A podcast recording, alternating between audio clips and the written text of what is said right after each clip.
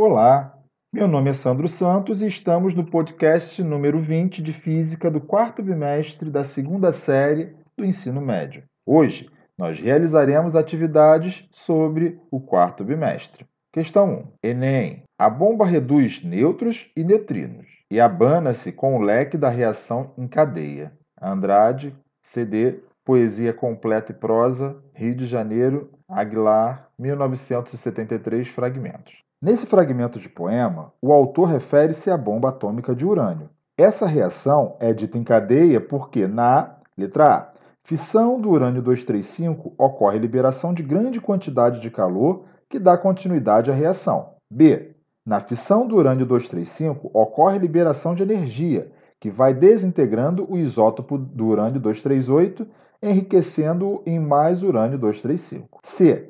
Na fissão do urânio 235, ocorre uma liberação de nêutrons que bombardearão outros núcleos. D. Na fusão do urânio 235 com o urânio 238, ocorre formação do neutrino, que bombardeará outros núcleos radioativos. E. Na fusão do urânio 235 com o urânio 238, ocorre formação de outros elementos radioativos mais pesados, que desencadeiam novos processos de fusão. Bem, de acordo com as opções, que a reação em cadeia ela é citada no poema.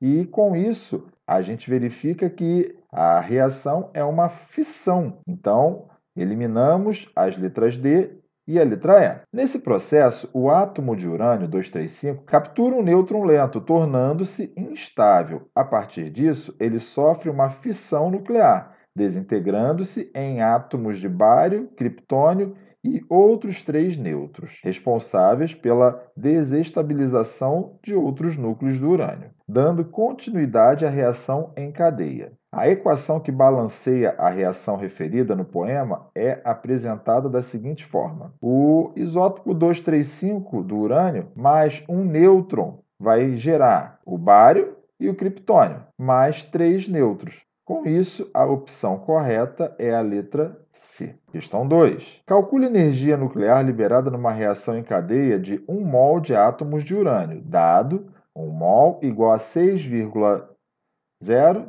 1 mol igual a 6 vezes 10 elevado à 23ª potência de átomos. Lembrando que cada átomo de urânio sofre fissão nuclear, ele libera 3,2 vezes 10 elevado a menos 11 joules. Então, a energia liberada seria 6 vezes 10 a 23, que é 1 mol, vezes 3,2 vezes 10 elevado a menos 11. Daí, então, temos que a energia liberada é de 1,92 vezes 10 elevado a 13 joules. Questão 3. A energia lançada no Sol pelo espaço, letra A, provém das reações nucleares que ocorrem em seu interior por causa da alta pressão e da temperatura.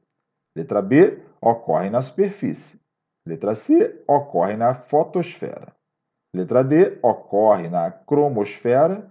E letra E não ocorre no Sol. A energia liberada pelo Sol provém das reações nucleares que ocorrem no interior do Sol, pelo fato de a pressão e a temperatura serem altíssimas. As reações que ocorrem são de fusão de núcleos de átomos de hidrogênio que se transformam em átomos de hélio.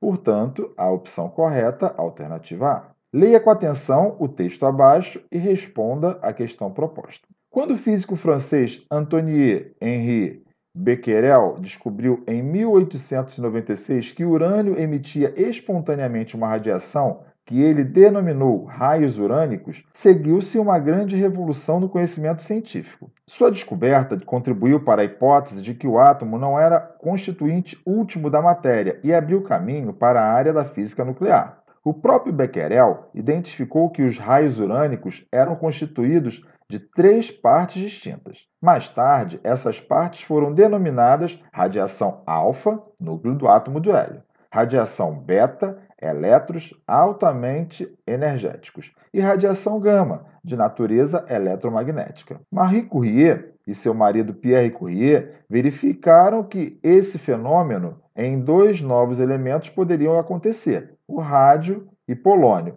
e por eles foram descobertos. Podemos afirmar que o texto, letra A, trata da descoberta da radioatividade. B, trata da descoberta do efeito fotoelétrico. C, mostra a origem da radiação eletromagnética.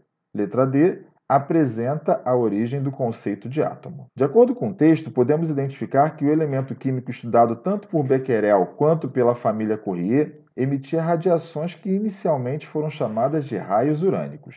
Daí então, a opção correta é a letra A. Desejo a todos bons estudos e aguardo para um próximo encontro. Até breve.